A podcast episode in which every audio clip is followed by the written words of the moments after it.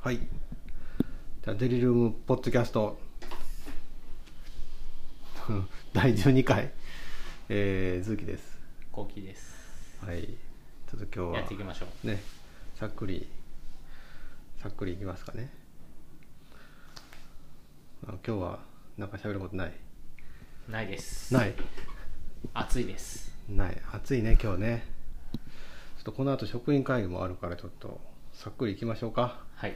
ねえー、と今パート1のチャプター3「イルネス・イン・ザ・コミュニティの」えー続きですけども。これちょっと長いので今回セクション1個だけでいきたいと思います「ザ」あじゃあこれじゃあこれ終わった。えーこれね「Under Reporting of Serious Symptoms and、えー Consultation for Minor Symptoms」ってこれこれね要はあの症状重たいのにあの受診しない人。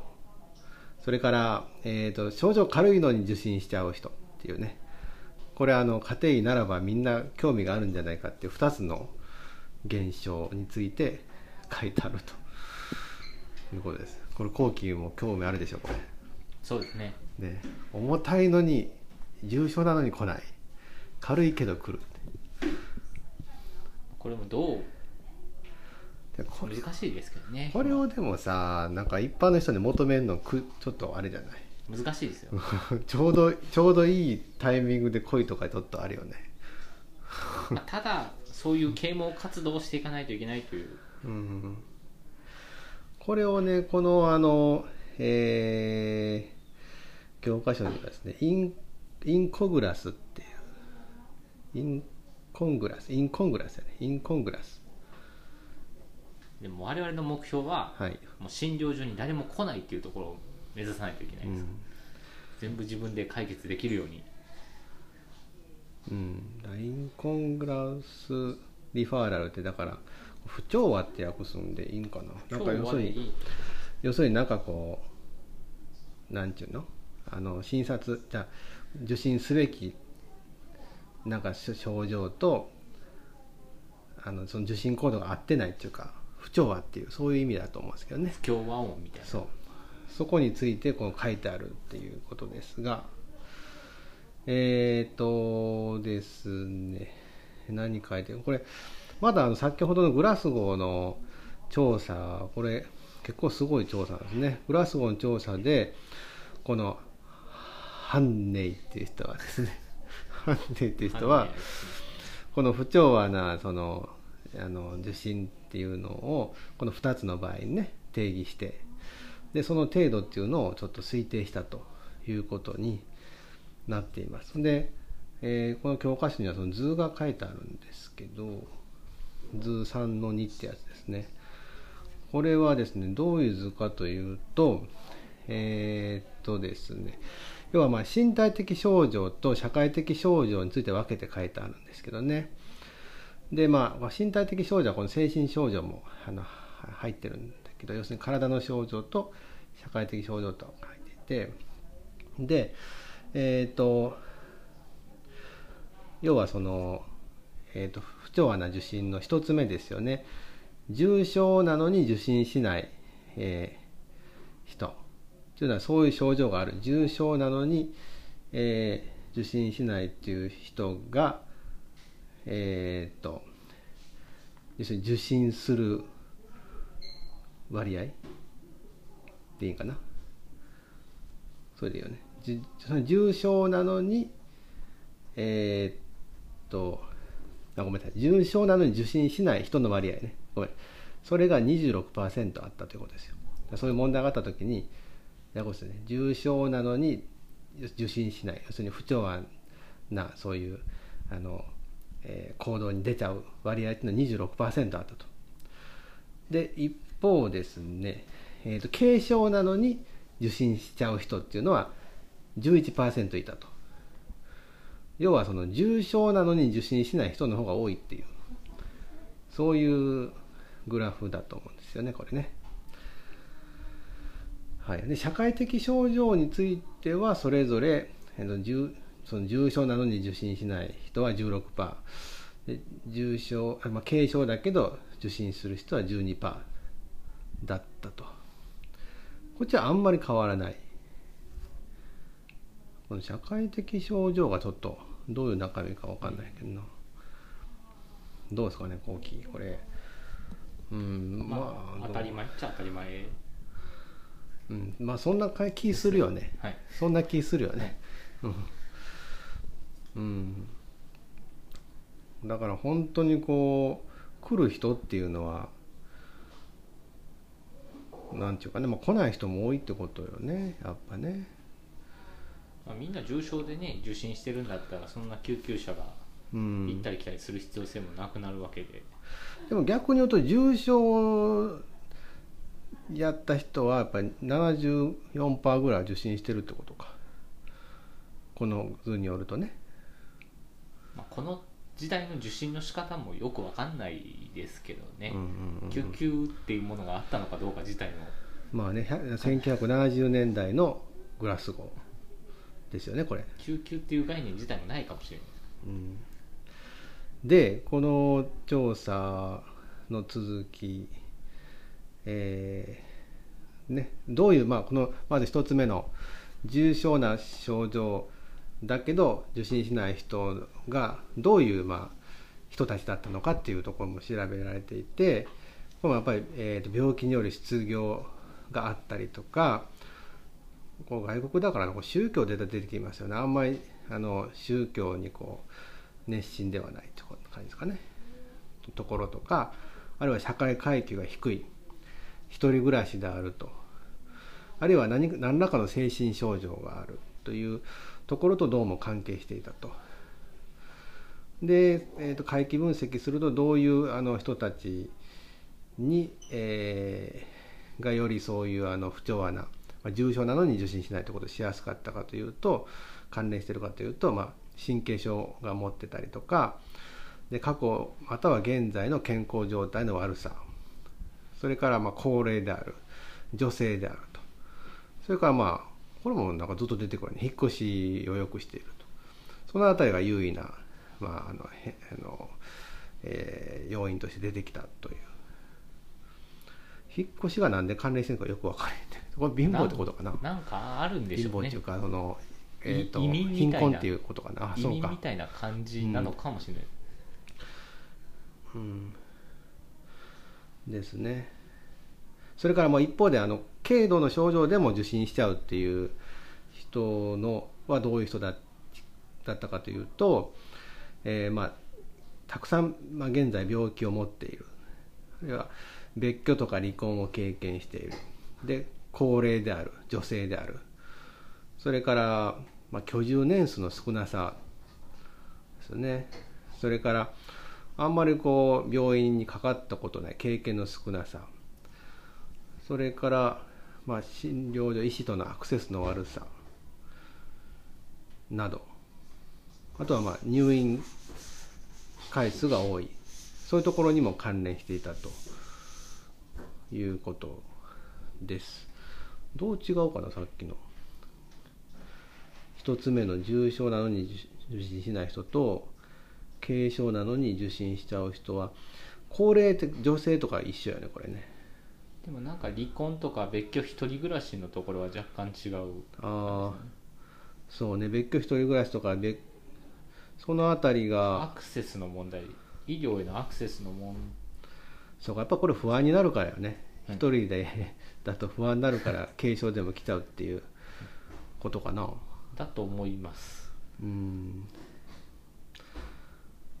そうよね。軽症でも来ないというところはさっきみたいに社会階級の低さとかそういうとこは入ってないよね。失業とかね、そう経済的理由はあんまり2つ目のその軽症なのに受診する人にはあもちろん経済的に問題あったら受診せえへんもんね。てかまあお金ないので 多分そうそうそう。日本と全然状況が違うのでうんお金ないとそもそも受診ができないと思いますね、まあそういうまあでも興味深いっていうかですよねこれねで、えー、とこのグラスゴー調査と同じ定義を用いて実はこの2012年に、えー英国イギリスでですね診療所20施設の、えー患者さんを対象に同じようなあの調査もされているようですね。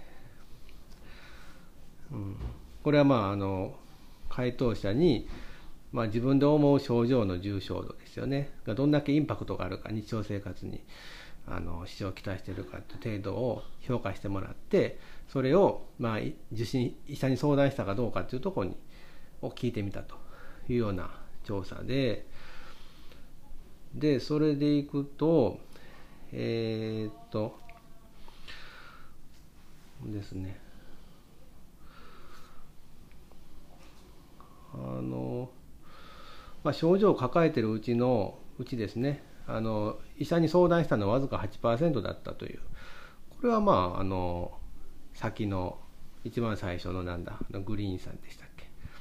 のあのなんだあのマトリオーシカの図と似てる感じですよねね。ほぼ一致してますね。ね。大体まあ10%未満か10%ぐらいが開業に相談すると。でその相談したその、えー、症状ね相談した症状の5分の1が先ほどグラスゴーの調査でいうこの、まあ、不調和な調和してないあのあの受診だったということのようですね。はい、でそのうちですね、えー、その5分の1まあ20%程度ですけどその程度20%のうち3.2%が、まあ、患者自身があんまり大したことないよと思っている、まあ、軽症で相談しちゃったということででこれ17.3%が、まあ、インパクトあるけども相談しなかったものであったと。あこれちょっとでもおかしいな。これあれごめんなさい。全部の症状のうちですね。これあの相談したもののうちじゃないですね。すいません。だからちょっとややこしいですね。だから症状がまあ全部あって7995件あったらしいですね。そのうち相談受診したのが8%だったと。で7995年全部のうちその5分の1がそういうあの例の不調和なあの収束であってであの3.2%が軽症で受診して17.3%はどうもちょっと重症っぽいけど受診しなかったと。いうことでやっぱりこの調査でも重症っぽいけど受診しないっていう方が多いと。ここで言うのはでも自分で重症と思ってるってことだけどね。あの患者自身が重症じゃないかと思ってるけど受診しない。これ結構あれよねでもね。結構受診せえへんねんね。だってアクセス悪いですよ。あそう。どう考えても。これやばいなと思っててもやっぱりこんだけの人がやっぱり受診しないっていうことですよ。ねえ。うん。だからまあでも確かに僕もノロウイルスにかかった時はもうこのまま死ぬかなと思ったけど、救急車はさすがに呼ばなかったです。で23日経ったら良くなったんで大丈夫だったって。まあでもそれでもあれかな。あそうか、ま、自分自身としては重症と考えたけど受診しなかったということやね、うん、うん。うん。ね。ということでまあ割と受診しないよって話ですよね。えー、はい。で割とあのこれよう分からへんねんけど自分では軽症と思ってるけど受診しちゃったっていう人の症状を調べてみると,、えーと、便に血が混じってる失神する胸の辺りが膨らんでいる 息切れするまあちょっとまあ、予測していない体重減少それから共通など。こういうのがね割と多かったやつこれって医者としてはなんか重症っぽいと思うんやけどその患者さんが大したことないけど来ちゃったみたいな症状の大半はこういうのが多かったと。これなんか面白くない？ギャップが。ギャップ大きすぎるよな。ギャップが大きいというギャップ大きすぎるよな。これ2012年やで。医者ってその情報のギャップで食っていってるところがあるので、うん、これがみんな持ってしまったらそうね、うん、そもそも我々はいらない存在になる。だむしろ症状軽いけど来ちゃったっていうのはちゃんと見なちゃんと見ないと危ないです。うん。これちょっとなかなかほんまギャップが大きいね。で逆にですねそのまあ、インパクト自身としてはなんかこう結構影響あるけどまあ、来なかったっていう人の中であの多かったしなんかあの症状っていうのは、まあ、失神気分の落ち込み、まあ、不眠あの嘔吐とか吐血であったと。まあ、吐血とかもすごい大変やけど。明らか緊急ですよ。うんね。まあでも全ての症状においてその症状それぞれ見てるとやっぱりそのあの患者自身としてね患者自身としてその、えーとまあ、インパクトが高いけど相談しないという方がインパクト低いけど相談しちゃったっていうよりも上回ってたとどの症状においてもやっぱりあの我慢する方が多かったということのようですね。はい、でやっぱり軽症でもあの来たったっていう人はやっぱり慢性疾患持ってる人が多くてそれからちょっとこれはあれかな。活動性が低いってことかな。それからえー、となんだろうか。面白いですねこの、うん、まあそのいまあ、医療にかかるとこう安心するっていうところをこう重要視している人がどうも多い可能性があったと。それから逆にあの来なかった人っていうのは重症なのに来なかったって人は若い人とかこれ元喫煙者とか面白いね。健康状態が悪いとか、まあ、病気で仕事がしてないとかそれからちょっと、ね、医者の時間を無駄にしたらダメだと思ってる人。そ うそういうそういうおっちゃんいるよねでもね。なんか。やたらとこう。なんかそんな迷惑かけたらあかんみたいなね。はいはいはいうんそういうことではですね。えー、なんかこの章はひたすらこういう話で。で、えー、1954年これまた古い1954年のコースっていう人の著書の中ではですね今はこのイルネス・ビヘイバーについての話です。実はうん、あの前回ねシックロールとイルネス・ビヘイバーとあのプロブレム・ビヘイバーっていうのがあるって言ってね、まあ、受信行動にはその3つが関連してますよって話ですけどこのイルネス・ビヘイバーに与える影響として他にあのあるのがそのクースさんっていう人が、えー、著書「The Health of えー、レジオンビルっていうのこれ。リージョンビルか。リージョンビルか。っていうあの中で、えーと、上流階級の人々は下流階級の人よりも、えーとまあ、自分自身が病気であるっていうのをこうあの病院にね、まあ、受診する頻度が高いと。高いしで病気になった時には治療を受ける傾向が高いと。で下流階級の人はあの症状はたくさんあるんだけどえー、と病病気になる頻度は少ない。くて医師の診察を受ける傾向が低いというような報告があると、まあ、これも同じような話ですよね。なんかね、まあ、病気だと思ってないということうん、それからまた出てきましたメカニックさん。1962年。ね。この辺りこの人たちすごいよねなんかね。メカニックさんとか。この辺りあれですね。本当に暑い時代、うん、みんなが競争して、はい、謎を解明してた研究してた時代えー、このメカニックさんはこう高いストレスレベルとか対人関係が苦手な人っていうのはどうも医療サービスを利用する傾向が高いことを発見したと、まあ、これもなんかそうやなと思うよね、うん、でそのえー、とこのイルネス・ビヘイバーの分類っていうのはこのマクイーニさんがね実は考案してるんだとマクイーニさんっての書いてるけどこの医学的診断と行動科学をこう統合しようとした人だったという話ですけど、うん、でその枠組みでいくと,、えー、とこのマクイーニさんの分類によると5つの理由のうち、まあ、1つ以上の組み合わせで医師の診察を受けることがあるんですよということを言われてて一つは limit of tolerance で、まあ、耐えれない。耐える限界、ね、症状を我慢することができなくなったってことですよね。でもう一つが、えー、っと limit of anxiety で、まあ、不安の限界っていうか 心配でたまらなくなったっってね。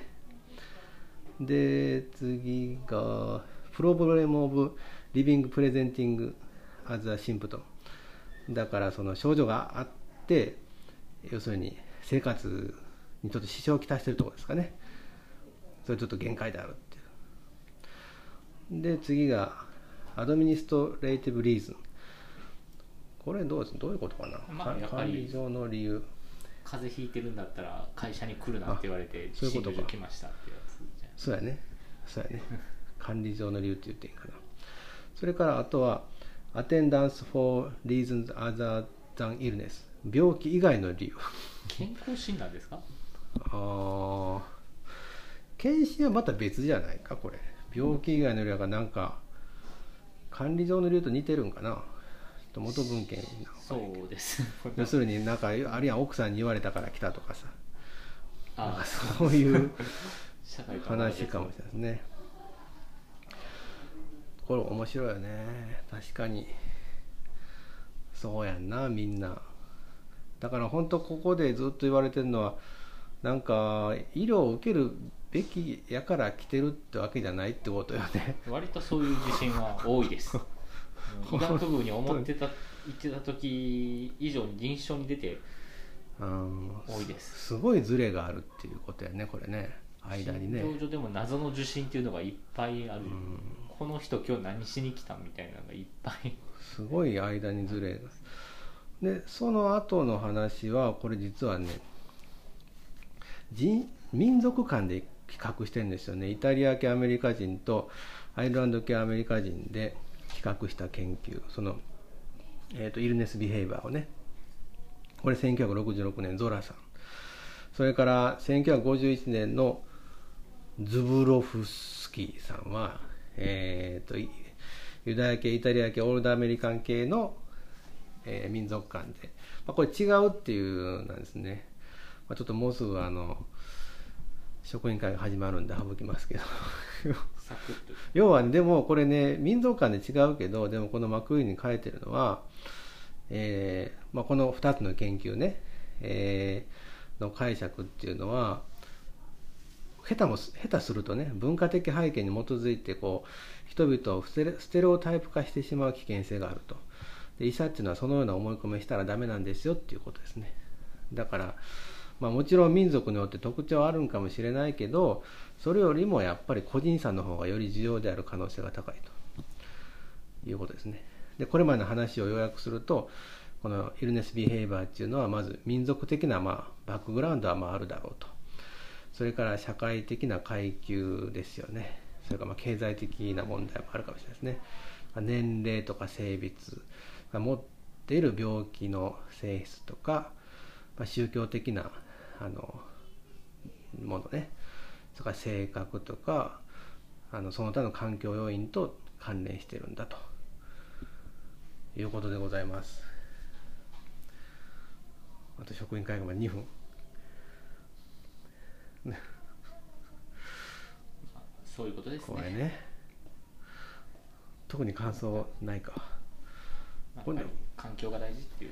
でもこれあれはねこの30年40年前の研究でもあんま変わってないよね多分。いや人間本質どこまで言っても変わらないですから、ね、でこれでも思ったけど面白くない。このさ1970年のグラスゴーの研究をな全く同じあの似たそのほらあの方法でいや2012年にやってんねんでこういうのってさなんかよくない？こういうのってでも日本でも結構あったりしないですか、うん、時代超えて同じような地域の情報を集めてやったみたいな研究探したら結構いろいろ